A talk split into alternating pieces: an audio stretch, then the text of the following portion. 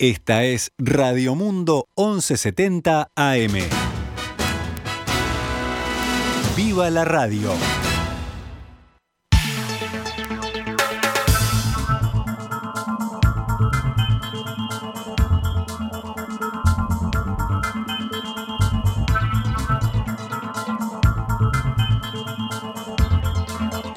12 horas 6 minutos, damos comienzo a una nueva edición de Noticias al Mediodía en este lunes 27 de septiembre del año 2021, cuando actualizamos la información para ustedes.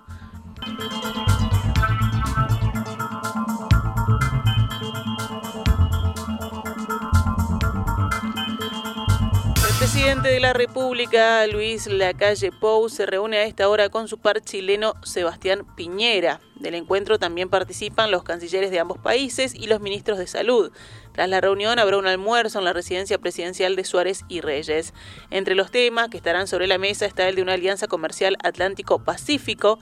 Piñera, recordemos, arribó esta mañana a la residencia minutos antes de las 11 junto a la primera dama chilena Cecilia Morel. También a las 3 de la tarde, Piñera visitará el Palacio Legislativo, donde será recibido por la vicepresidenta Beatriz Argimón, mientras que otras autoridades chilenas visitarán el Instituto Pasteur.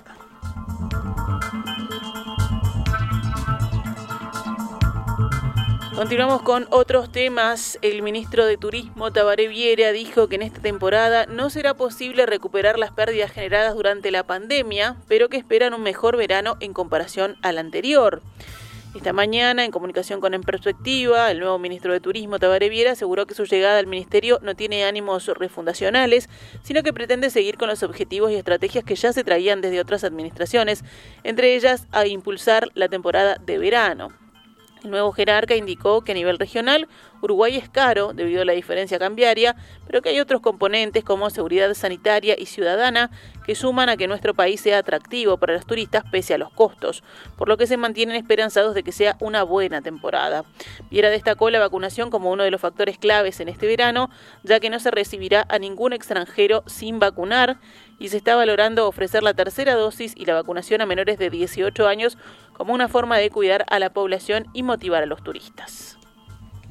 Está claro que el ingreso se va, se va a permitir, se va a exigir la vacunación. Si alguien sin vacunarse no va a poder ingresar a Uruguay. Eh, lo que se podría dar es la situación con los jóvenes, los menores de 18 años, que en Uruguay sí se, está proporcionando vacunas y que en muchos países vecinos no lo hacen. Así que por allí podría haber una, un atractivo o una posibilidad de ponerle vacunas a, extranjeros. El ministro aseguró también que uno de sus objetivos es mantener el turismo interno que creció durante la emergencia sanitaria.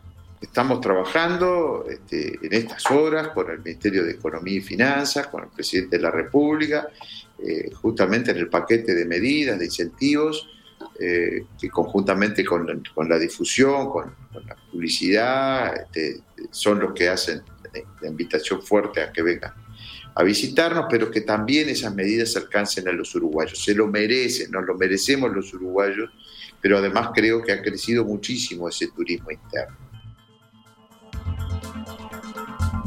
El jerarca dijo que es evidente la competencia que se establece con Brasil y Argentina, ya que para los uruguayos son países más económicos, pero la situación sanitaria de los vecinos puede disuadir a los turistas, dijo. Consultado por los precios que se esperan para esta temporada, Viera aseguró que espera que haya criterio por parte de los propietarios que alquilan y los comerciantes.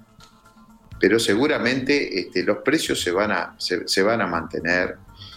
Yo creo que compararlos con los del verano pasado tampoco se puede, no es una comparación feliz. El verano pasado era una situación en la que no había movimiento, era, fue muy escaso, digamos, eh, la demanda y por lo tanto podría llegar a alquilarse por precios ridículos, más allá de, lo que era lo normal. Eh, por ahí puede haber alguna diferencia, quizás no, no, no deba compararse con, con el verano pasado. Pero yo estoy seguro que el propio mercado va a ir regulando, que los, más interesados en tener una oferta eh, accesible, sobre todo con esta situación cambiaria, van a ser los, los, operadores. Seguramente vamos a hacer una reunión también con el comercio, con el comercio este, con Cambado, con, con, con, los operadores en ese ramo, eh, para hacer tal vez una recomendación, una lista de referencia, este, sugerencias, sin fijar precios, pero sí sugiriendo y teniendo una lista de referencia para algunos productos básicos. Eh, por allí se, se, va a estar caminando y confío en el buen tino. Yo no creo que luego de haber pasado tan mal, una crisis tan importante como la que vivimos en el Uruguay, todos los sectores, pero particularmente el sector turístico, hoy alguien pretenda recuperar todo lo perdido en una sola temporada. Entre otros temas, Viera habló sobre la posibilidad de venta de cannabis a turistas, considerado por el sector como otro atractivo, y dijo que en caso de poder viabilizarse, se trataría de un asunto de seguridad, no de turismo. Está trabajando la Junta Nacional de Drogas en una comisión de la que participa el Ministerio de Turismo, por supuesto. Yo prefiero no llamarlo turismo canábico, no, no, no creo que deba ser un producto que promocione Uruguay Sí, dentro de la materia seguridad, nos parece que muy bien, de que siendo legal la utilización, la compra, la comercialización del cannabis en Uruguay, eh, no, no lo sea para extranjeros, para turistas en este caso. Nos parece lógico de que vengan de turismo a nuestro país y que terminen corriendo riesgos de ir a comprar en determinados otros lugares, en bocas, expendios, eh, este, corriendo incluso determinados riesgos. Así que si está habilitado para la venta a uruguayos, nos parece razonable de que termine eh, aprobándose ya lo antes posible para que los turistas también puedan acceder a ese producto si lo consumen. El ministro de Defensa Javier García arribó esta mañana a Buenos Aires, donde fue recibido por el embajador en ese país, Carlos Enciso. El secretario de Estado se reunirá esta mañana con el ministro de Defensa argentino, Jorge Tayana, según consignó la cuenta de Twitter de la cartera. En la instancia entre ambos jerarcas estará sobre la mesa el intercambio de información sobre los controles fronterizos terrestres. El próximo viernes Argentina, recordemos, permitirá el ingreso de extranjeros de países limítrofes, al tiempo que Uruguay habilitará el primero de noviembre el ingreso de turistas vacunados contra la COVID-19. García adelantó ayer en declaraciones a la prensa que en noviembre prevé reunirse también con el ministro de Defensa de Brasil, Walter Sousa.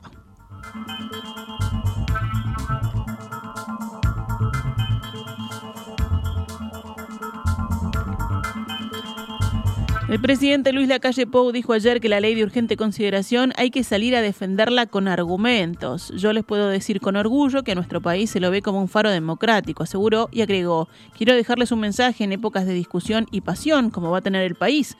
Como vamos rumbo a un referéndum, vamos a tratar de hablar con argumentos. El presidente aclaró que su exhortación estaba dirigida a todo el país, pero sobre todo a quienes lo llevaron a él al gobierno.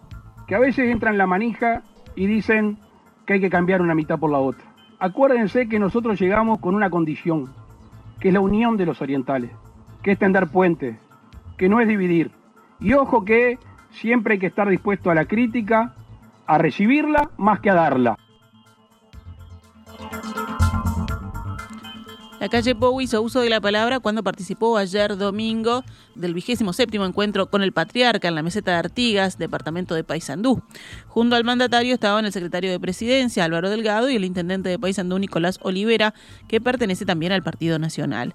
La calle Pou evocó a Jorge Larrañaga, impulsor de esta celebración, y dijo que es un deber defender y mejorar la gestión que cumplió el político fallecido hace cuatro meses como ministro del Interior. Seguimos adelante con el panorama nacional cuando son las 12 horas 16 minutos. La Federación Uruguaya de Magisterio cuestionó la fecha de fin de clases comunicada el viernes pasado por la Administración Nacional de Educación Pública y exigió a las autoridades que, según lo previsto en la Ley de Negociación Colectiva del Sector Público, convoquen a las organizaciones cada vez que corresponda discutir por las condiciones de trabajo. En el comunicado se indica que educación inicial y primaria terminarán las clases el 21 de diciembre.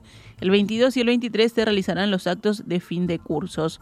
Esta mañana, en diálogo con En Perspectiva, Gabriela Arbeleche, integrante del Secretariado Ejecutivo de la FUMTEP, aseguró que no hay justificación para extender los días de clase porque por unos pocos días más no se va a reparar lo que se perdió en la pandemia.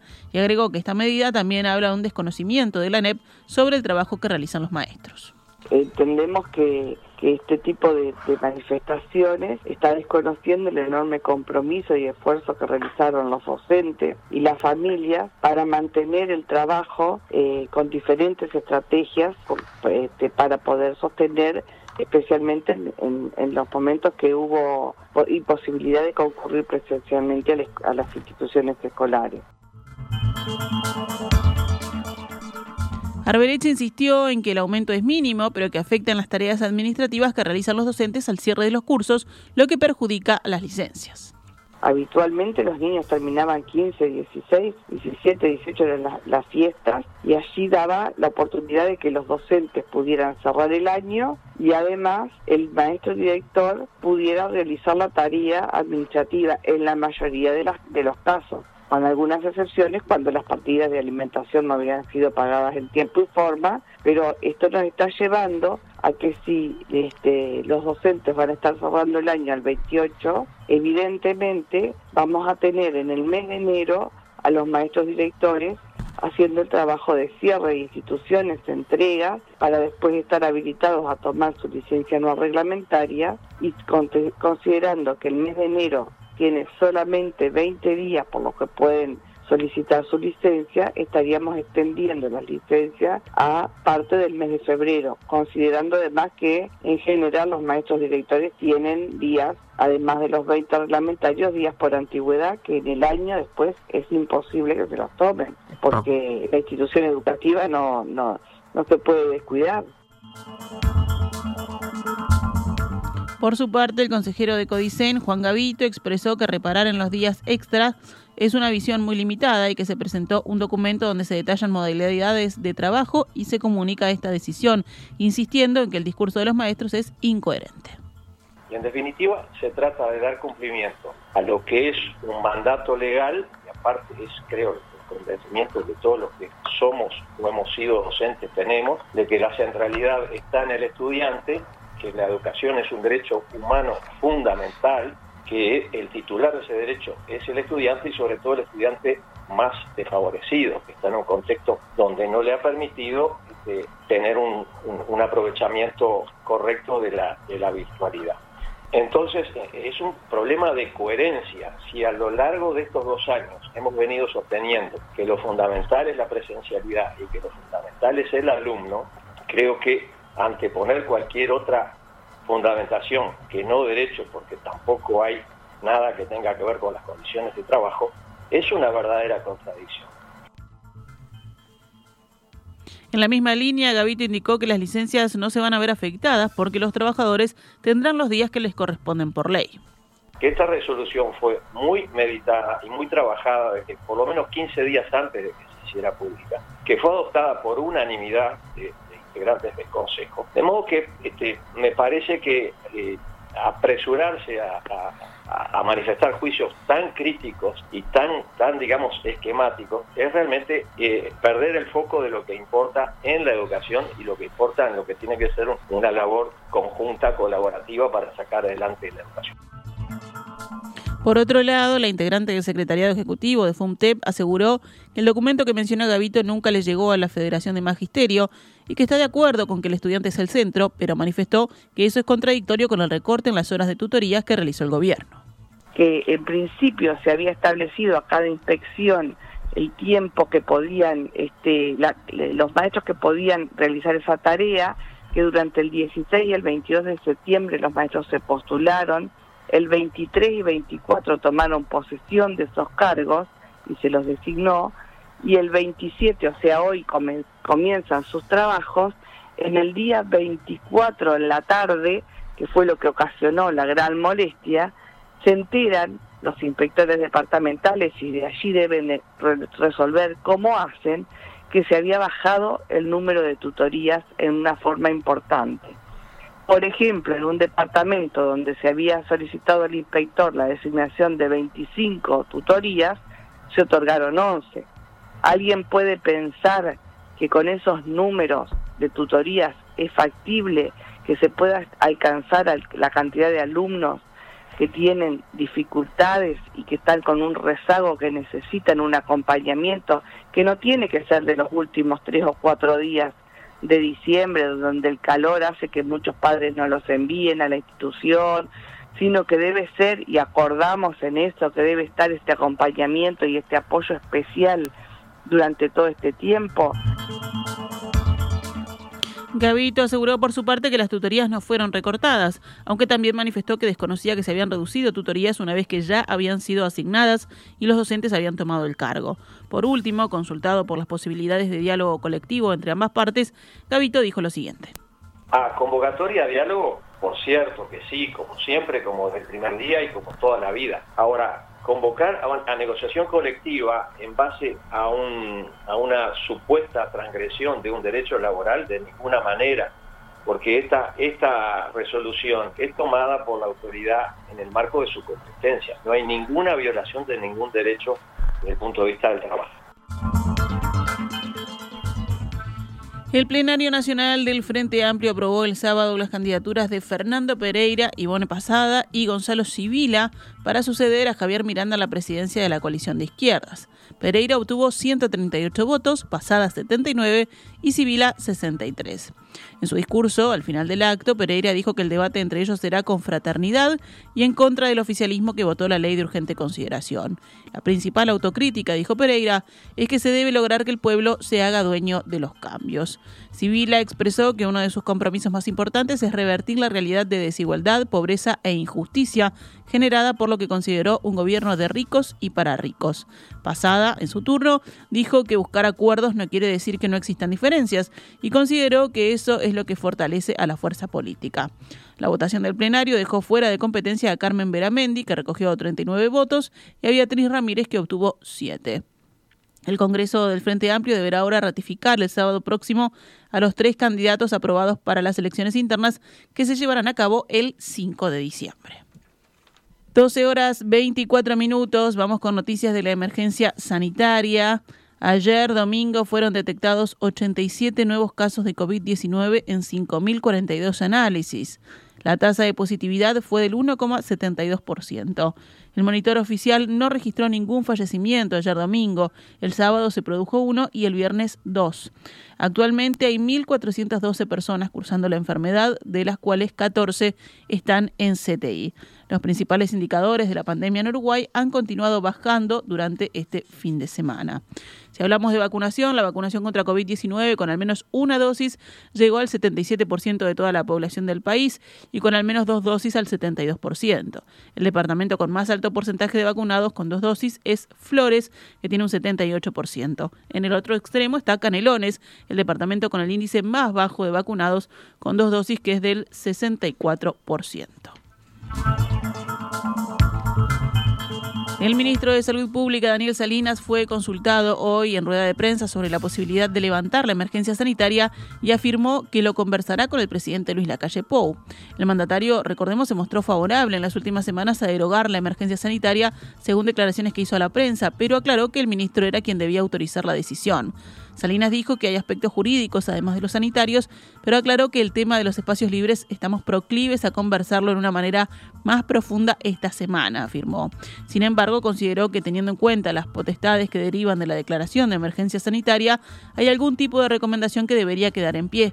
Por ejemplo, expresó lo que refiere al ingreso de personas al país y al tema del uso de mascarillas y protección en ambientes cerrados.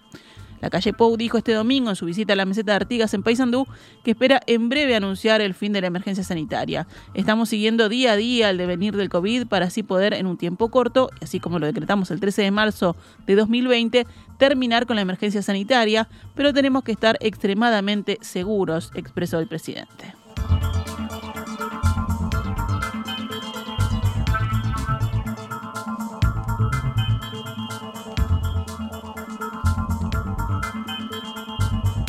También en la jornada de ayer, el presidente de la calle Pou adelantó que mañana martes y ante la apertura de fronteras de Argentina prevista para el próximo viernes, el gobierno uruguayo anunciará medidas compensatorias con las que se busca dar el estribo para que los comerciantes de la frontera no se vean perjudicados.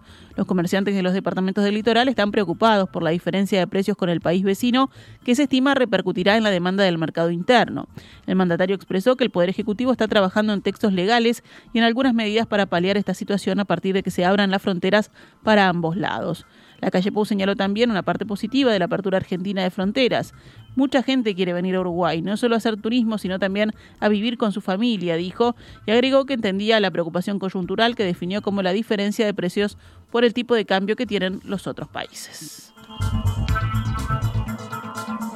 Cerramos el panorama nacional con otras noticias. La justicia imputó con prisión preventiva a una mujer de 61 años como presunta autora de la muerte de un hombre que murió golpeado con una pala tras una discusión con ella el sábado pasado en una vivienda de la ciudad de Las Piedras. Tras un llamado por el 911, la policía encontró en la casa el cuerpo del hombre de 53 años acostado en un sillón con varios hematomas y fractura en una pierna.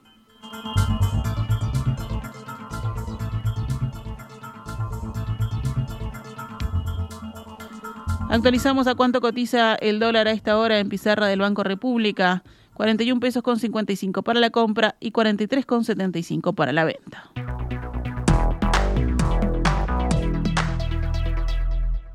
Esta es Radio Mundo 1170 AM. ¡Viva la radio!